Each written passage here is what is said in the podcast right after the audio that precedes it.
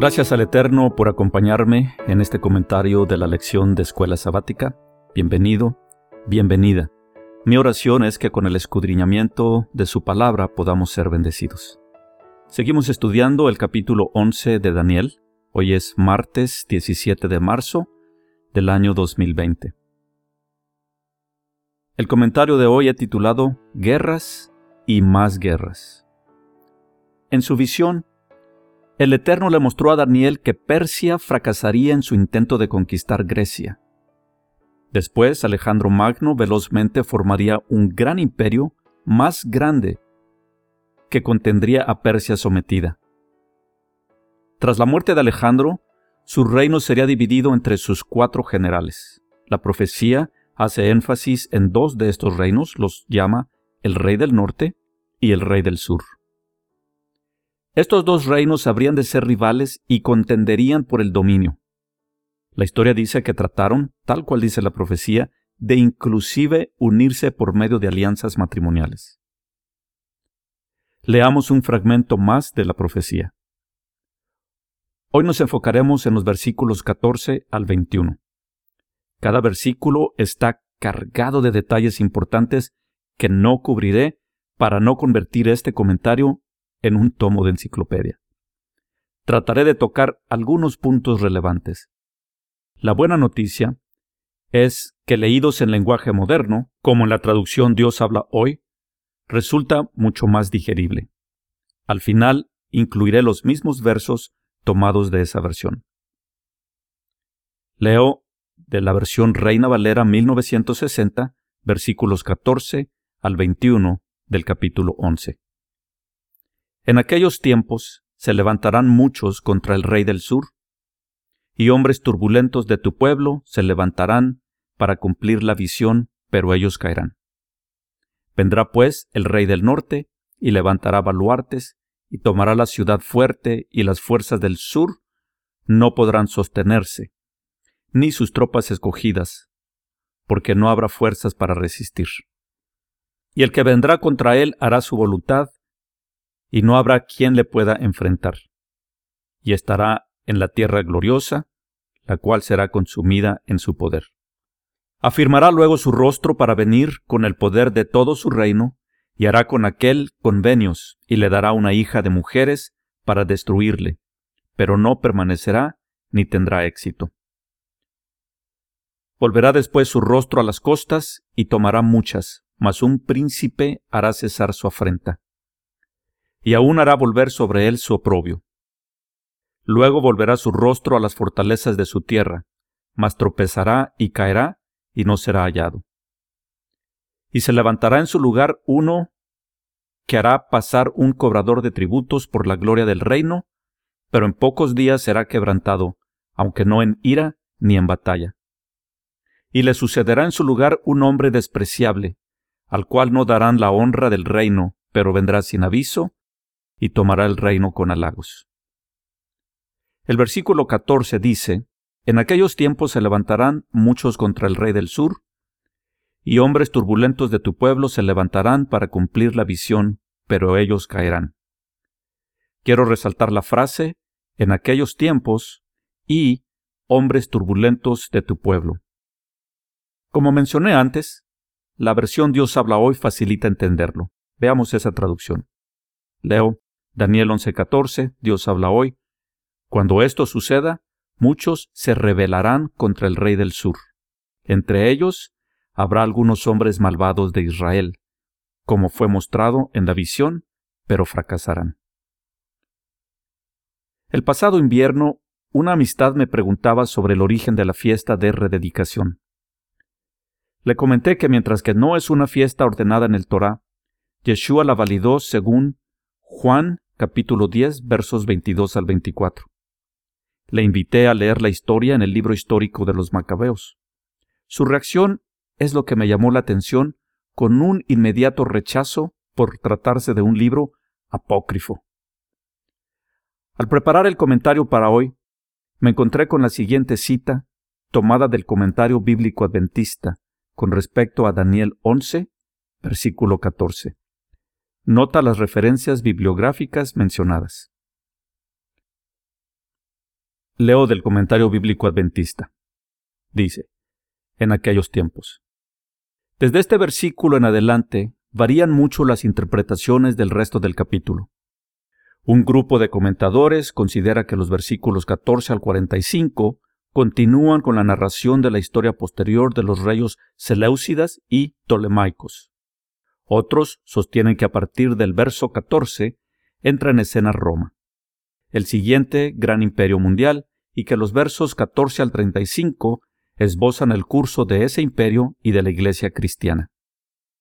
Aquí o en algún punto posterior del capítulo, muchos comentadores ven una referencia a Antíoco IV Epífanes, que gobernó desde el 176 hasta el 164 o 163 a.C., y a la crisis nacional que su política de helenización acarreó a los judíos. Por supuesto, es un hecho histórico innegable que el intento de Antíoco de obligar a los judíos a abandonar su religión y cultura nacional y adoptar en su lugar la religión, la cultura y el idioma de los griegos es el acontecimiento más notable de la historia judía de todo el periodo intertestamentario. Sigue diciendo el comentario bíblico adventista. La amenaza que planteaba Antíoco Epífanes puso a los judíos frente a una crisis comparable con las que originaron Faraón, Sennacherib, Nabucodonosor, Amán y Tito. Durante su breve reinado de doce años, Antíoco casi exterminó la religión y cultura de los judíos. Despojó al santuario de todos sus tesoros, saqueó la ciudad de Jerusalén y la dejó en ruinas, mató a miles de judíos y llevó a otros como esclavos al exilio. Un edicto real les ordenaba que abandonaran todos los ritos de su religión y que vivieran como paganos. Se los obligó a erigir altares paganos en cada aldea de Judea, a ofrecer en ellos carne de puerco y a entregar todas las copias de la escritura para que fueran destrozadas y quemadas. Antíoco ofreció carne de cerdo ante un ídolo pagano en el templo judío. La suspensión que decretó de los sacrificios judíos del 168 al 165 antes de Cristo o del 167 al 164, de acuerdo con dos métodos de computar el tiempo en la era seleucida. Hizo peligrar la supervivencia de la religión judía y la identidad de los judíos como pueblo. Continúa. Finalmente los judíos se rebelaron y expulsaron las fuerzas de Antíoco de Judea. Hasta lograron rechazar un ejército enviado por Antíoco con el firme propósito de exterminar toda la nación. Una vez más libres de su mano opresora, restauraron el templo, levantaron un nuevo altar y nuevamente ofrecieron sacrificios. Referencia. Primera de Macabeos, capítulo 4, versículos 36 al 54. Después de aliarse con Roma, pocos años más tarde, 161 a.C., los judíos disfrutaron de casi un siglo de relativa independencia y prosperidad bajo la protección romana, hasta que Judea se convirtió en una provincia romana en el año 63 a.C. Los que sostienen que se menciona a Antíoco Epífanes en los versos 14 y 15, dicen que los hombres turbulentos, violentos según la versión a Biblia de Jerusalén, son los judíos que traicionaron a sus compatriotas y ayudaron a Antíoco a ejecutar sus decretos y planes llenos de crueldad y blasfemia.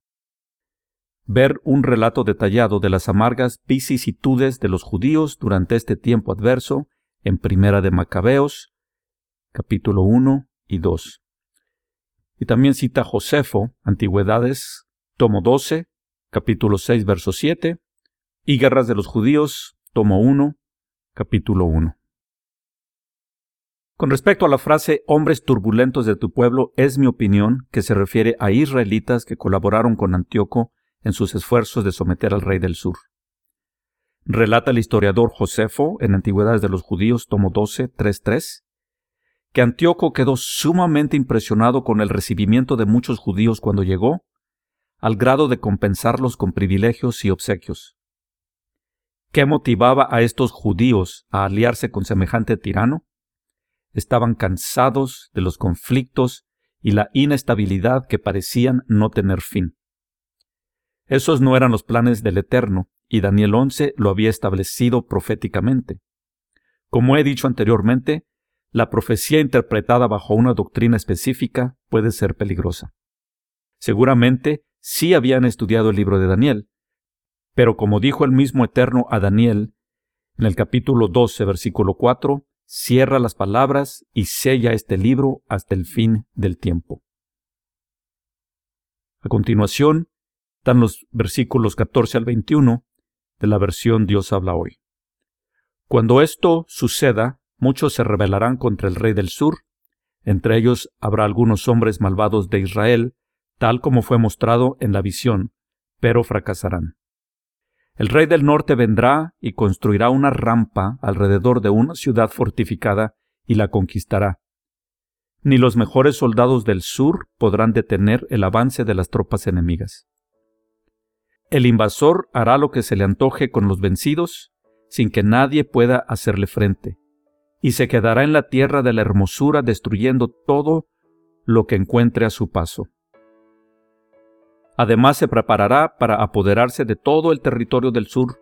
Para ello hará una alianza con ese rey y le dará a su hija como esposa, con el fin de destruir su reino, pero sus planes fracasarán. Después atacará a las ciudades de las costas y muchas de ellas caerán en su poder, pero un general pondrá fin a esta vergüenza, poniendo a su vez en vergüenza al rey del norte.